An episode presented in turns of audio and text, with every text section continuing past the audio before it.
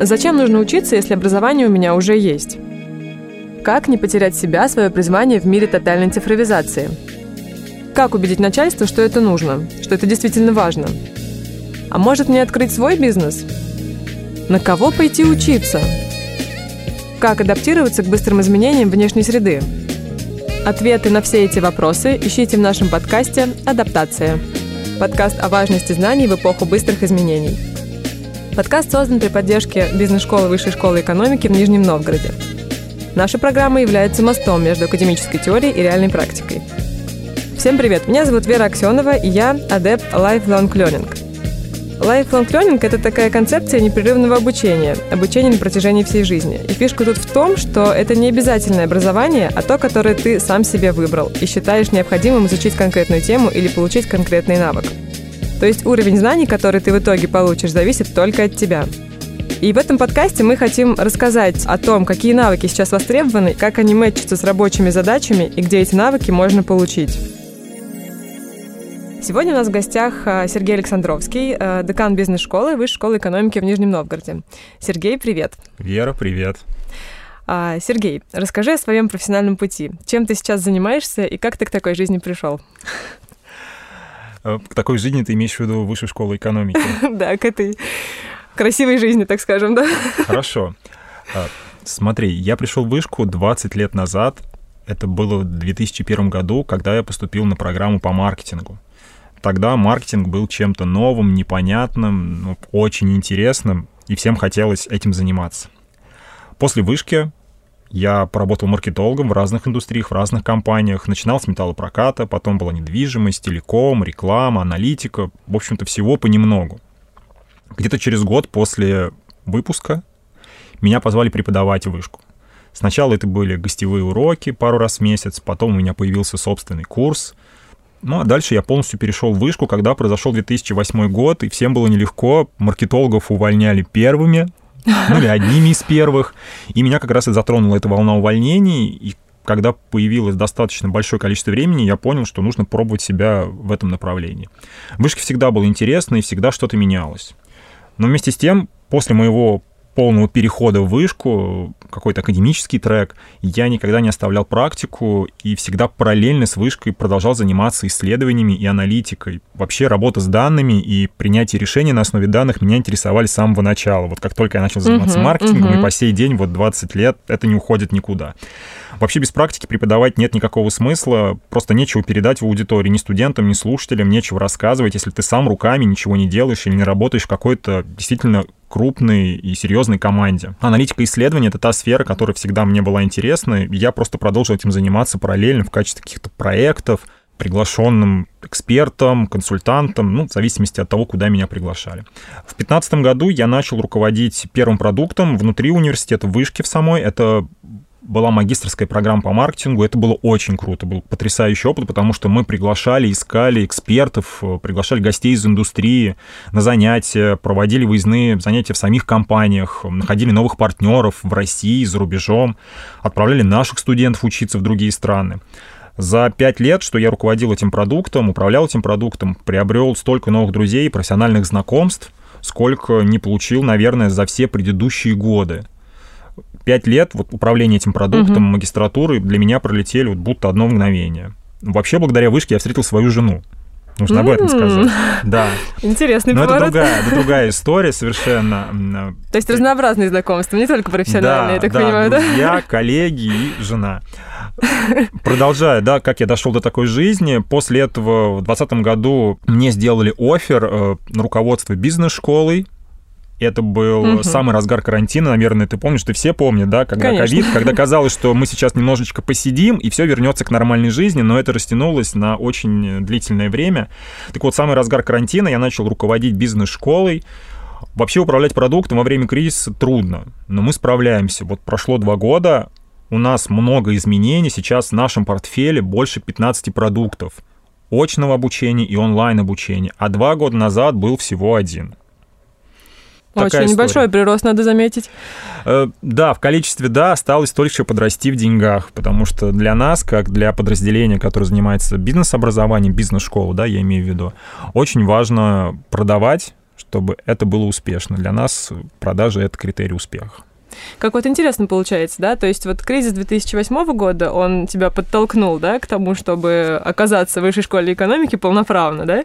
А, и вот 2020, э, да, тоже можно сказать, что это такой непростой, может даже действительно кризисный тоже период э, времени для нас, и он снова дает тебе новые вызовы, что давай, покажи, как ты можешь э, руководить бизнес-школой, которая как раз, наверное, весь смысл, да, это вот в нетворкинге и в каком-то живом общении между преподавателями, студентами. А тут вот, Нака, в онлайне давайте будем учиться, потому что по-другому пока нет возможности. Интересно, тебя судьба. Да, ну я на это смотрю таким образом, любой кризис — это возможности. В 2015 году появилась возможность, даже не в 2015, в 2008 году, когда случился кризис, да, и я перешел в вышку.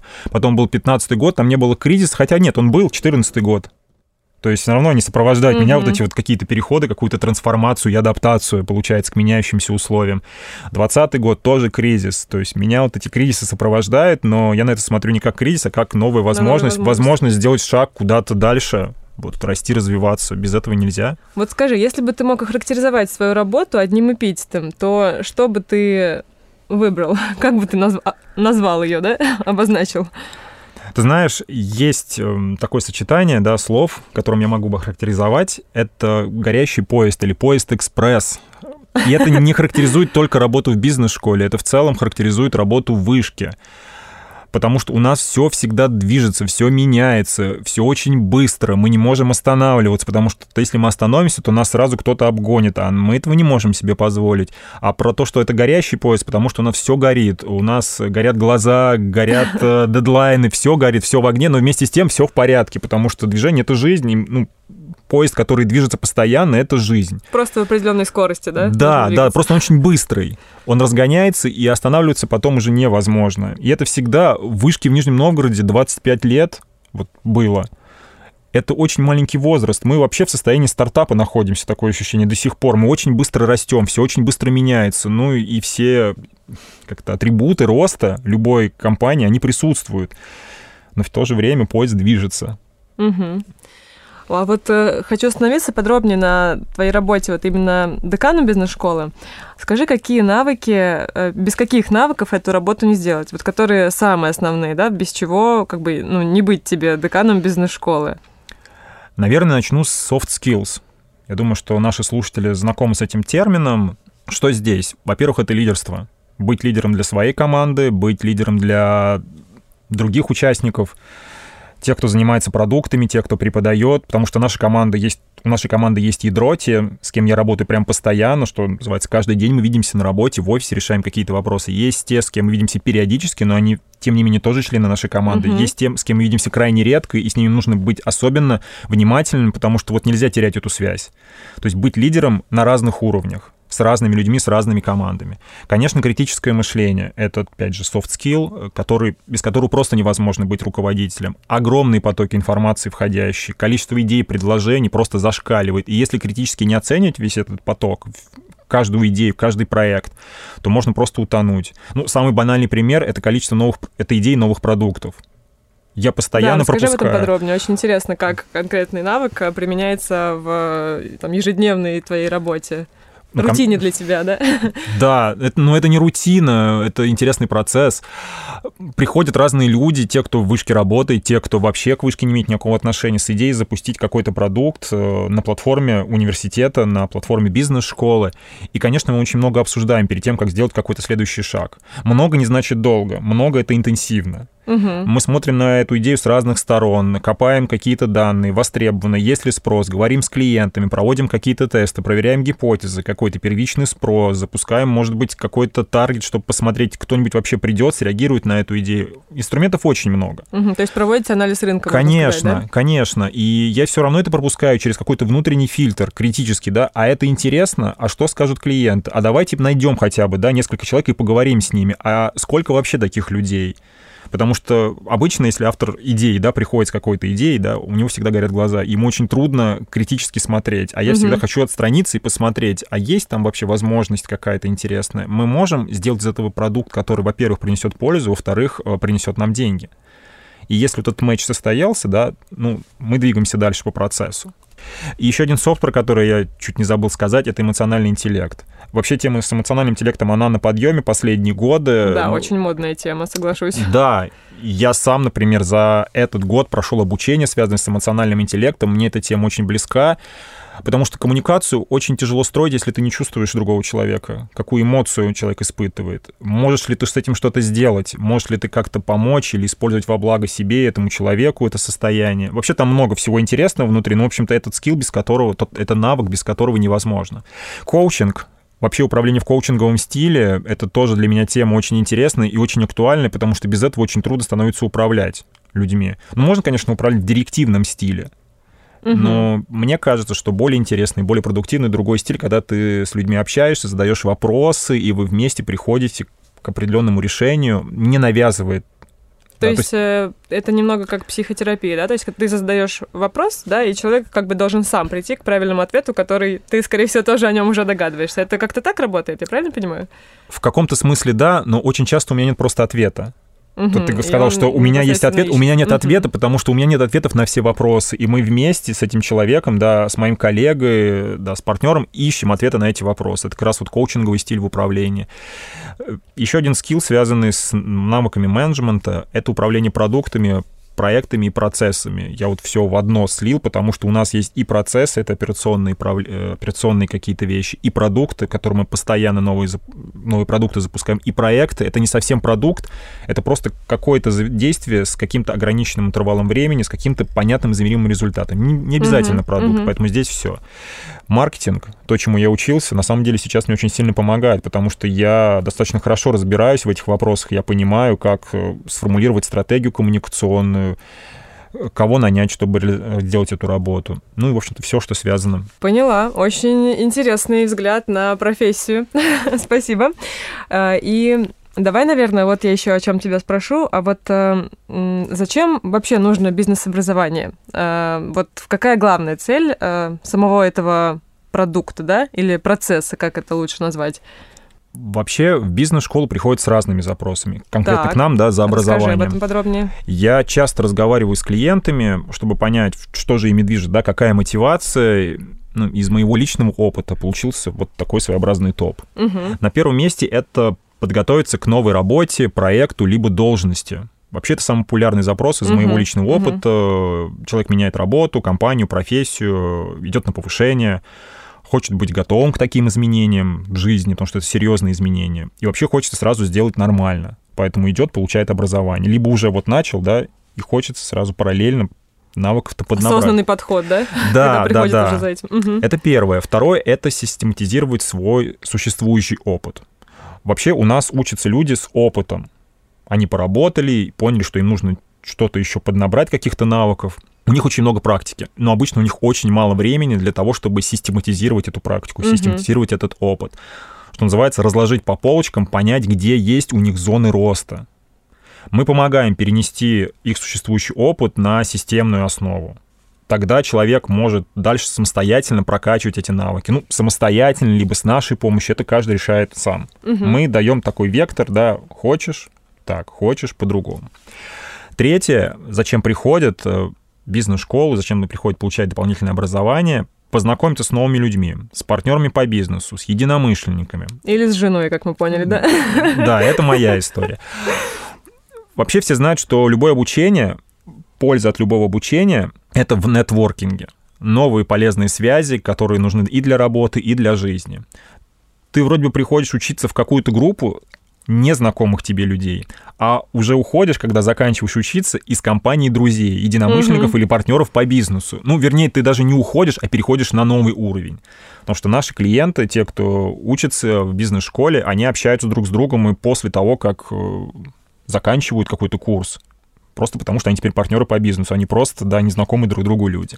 Такой своеобразный клуб Идеальный сценарий. Да. Дополнительного образования. Да, это был третий, да, то есть первое было подготовиться к работе, второе — систематизировать опыт, третье — познакомиться с людьми, и финально четвертый — вообще освоить, конечно, конкретный навык под руководством понятного тренера.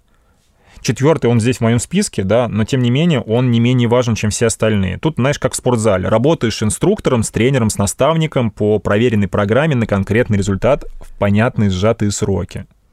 Все четко. Вот это, кстати, очень интересно, вот этот э, последний поинт, э, потому что э, у нас хорошо бы вообще, чтобы развивалась вся эта тема с коучингом вообще во, во, всех, во всех сферах, да, то есть чтобы люди не стеснялись обращаться к опытным экспертам с там, вопросом «помоги мне там что-то сделать, освоить какой-то вот этот скилл, типа, поделись опытом, да, помоги вот это». То есть, насколько там я иногда вижу в каких-то статьях, да, что это очень активно используется где-то там на Западе, да, вот, и было бы здорово, если бы у нас, э, в том числе вот в Нижнем Новгороде, в Вышке, да, развивалась э, эта вся история. Буду держать кулачки и сопереживать этому да, делу. следи за нашими анонсами, конечно. Окей, давай тогда вот еще такой у меня вопрос к тебе. Кто главный потребитель выгоды, который дает бизнес-образование? А, работодатель или все же сотрудник? А, ведь здесь такая тонкая грань, а, потому что зачастую сотрудники идут учиться по направлению, да, от работодателя, то есть либо работодатель спонсирует э, какое-то обучение, и э, вот здесь э, как бы тоже вот хочется понять, все-таки кому больше от этого пользы поступает? Именно сотруднику или работодателю? Ну, наверное, не отвечу тебе как не скажу как чего-то нового, отвечая на этот вопрос, потому что есть польза и для работодателя, и для сотрудника. Ну вот смотри, если работодатель инвестирует в сотрудников, по сути, платит за их обучение, то мотивация обычно очень простая. Сотрудники, о которых заботятся, в которых инвестируют, они работают лучше, быстрее принимают решения, ну, в зависимости от того, чем они занимаются, заключают больше сделок, показывают лучшие угу, результаты. В целом, эффективность. конечно, они в целом э, счастливы в том, чем они занимаются. Компания их поддерживает, компания в них вкладывается. У нас очень много кейсов именно на программах, которые у нас уже запущены, когда приходит команда учиться, то есть есть руководитель, по сути, да, представитель собственника бизнеса, да, который инвестирует, есть команда, которая работает с этим руководителем, и они учатся вместе. То, есть, это, получается, представители бизнеса, да? Я да, понимаю? конечно. Угу. То есть для них это такой, возможно, даже небольшой тимбилдинг, да, ну, да, это обучение здорово. это первично. А что касается сотрудников, ну, вообще они инвестируют в себя, чтобы расти в карьере, сменить вектор развития, соответствовать должности, если, например, должность изменилась или они перешли в другую компанию. Вообще, чтобы не отставать от других. Быть ценным сотрудником, за которого компании будут бороться ну и вообще за обучением идут, чтобы вырасти в зарплате. Мне кажется, для этого, ну, это очевидный ответ для многих. Я хочу больше получать, больше зарабатывать, э, получить повышение по должности, поэтому я иду учиться. Отвечая на твой вопрос, польза и для тех, и для других. Угу. То есть такой эффект синергии э, Конечно. здесь должен присутствовать.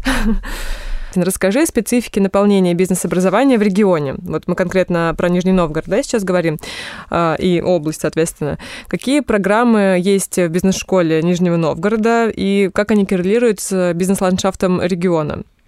Вера, смотри, я могу говорить на основе тех запросов, которые поступают от компаний, тех клиентов, которые сейчас у нас учатся, да, или учились недавно. Ну, в целом на основе данных, которые у меня есть, это данные не только вышки, но и данные других организаций, которые проводят исследования. Я к тому, что, возможно, эти данные не исчерпывающие, но, как мне кажется, они описывают ситуацию в регионе. Какие направления востребованы? Чему хотят учиться компании? Во-первых, это проектное управление. Очень много компаний, которые переходят от процессного к проектному управлению. Это важно и для производства, и для ритейла, для услуг, IT, госструктур, банков. Вообще огромное количество индустрий именно к этому стремятся, проектное управление. Второе — навыки для руководителей. В основном это софты, но востребованы, опять же, они во всех сферах и малый бизнес, и крупные компании, и госструктуры. Всем стало важно быть гибкими и адаптироваться под меняющиеся условия. Вообще одними хардами тут э, не закрыть все задачи, которые возникают. Следующее, за что мы очень сильно радеем и что мы развиваем, это HR. Вообще у нас очень сильное HR-сообщество в регионе в котором люди понимают ценность образования и постоянно учатся сами.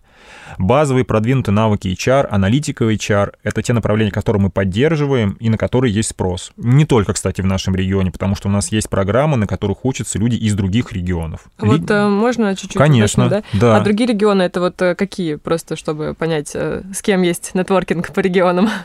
Как ни странно, Москва, Питер, от них приходит много заявок. Угу. От Москвы, наверное, больше. Соседние города, Киров, Пенза, Самара. Широкий охват. Да, Казань. Тут главное совпасть по времени суток, если это синхронное онлайн-занятие, когда нужно всем одновременно быть в онлайне. Да, угу. Если у вас очень большая разница во времени, тут же становится немножко сложнее, но у нас и для этого есть решение.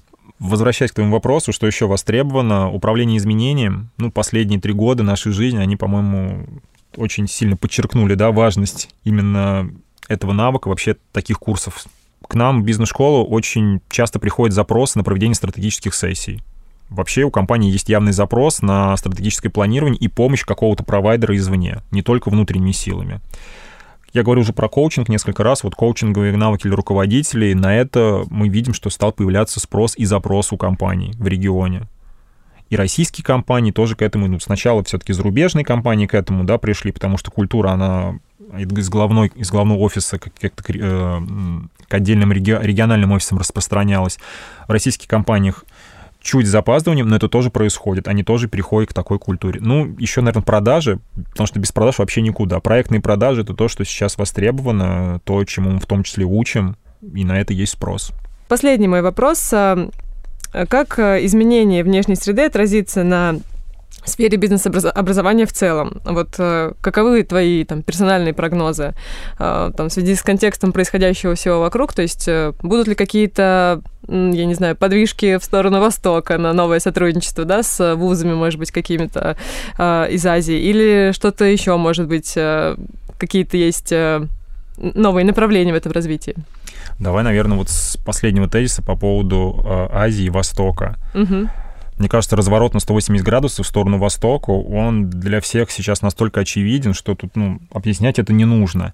Мы действительно смотрим в ту же сторону. У нас уже были партнеры в Азиатско-Тихоокеанском регионе. Сейчас мы активно ведем переговоры с несколькими э, партнерами в странах из этого региона, ну, в том числе Китай, Индия, Индонезия, Малайзия. Пока не, точно не буду говорить, полный список. И мы планируем к запуску продукт, который будет как раз включать э, партнерство с зарубежными провайдерами в этих странах, и будут модули образовательные, выездные. Скорее всего, такой продукт будет запущен уже осенью. Это будет большая программа, не буду сейчас всех карт раскрывать. Здорово, здорово, звучит да, очень интересно. Да, чтобы да, не обманывать никого, чтобы как-то не было каких-то, может быть, ожиданий неправильных. Все будет у нас на сайте. Если вы за нами следите, например, в Телеграме или заходите на сайт, читаете новости, вы обязательно об этом узнаете. Да, без этого не обойдется. Кроме того, что, да, разворот на Азию, на Восток, понятно, что остаются тренды, связанные с онлайн-обучением и смешанным обучением. Смешанный, когда мы в таком формате частично в офлайне, да, встречаемся, лично общаемся, частично в онлайне, что-то мы делаем вообще дистанционно, без э, какой-то встречи, например, читаем или смотрим видео.